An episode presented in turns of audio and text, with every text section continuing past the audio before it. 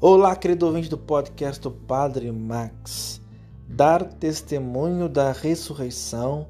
Estamos nessa semana da oitava Pascal e caminhamos agora aos 50 dias até o Pentecostes. 50 dias no tempo da Páscoa. Dar testemunho sobre Jesus, como nós vemos hoje, que ele nos pede devemos levar em consideração algumas coisas. Dar testemunho de alguém, normalmente nós precisamos ter a experiência. Eu não digo aqui uma experiência intelectual, onde eu estudo sobre Jesus, mas eu experimento ele na minha vida.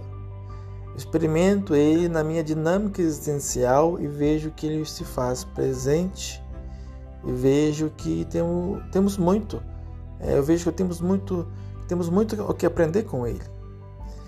E nessa dinâmica nós vamos percebendo que é necessário ter essa experiência.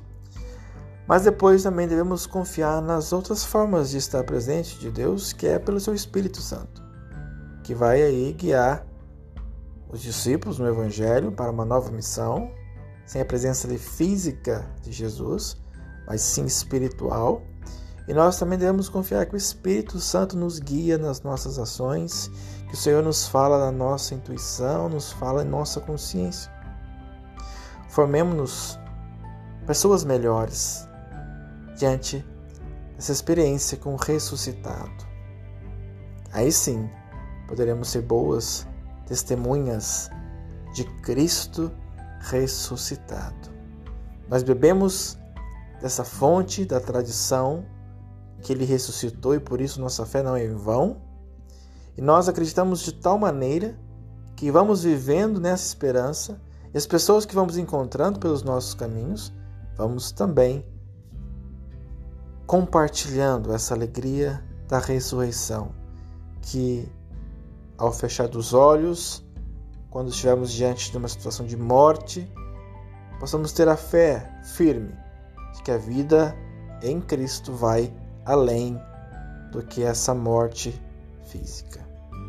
Um dia estaremos com Ele, com o corpo dele, como ele diz hoje, que tem ossos, que está ali, que come um peixe com eles.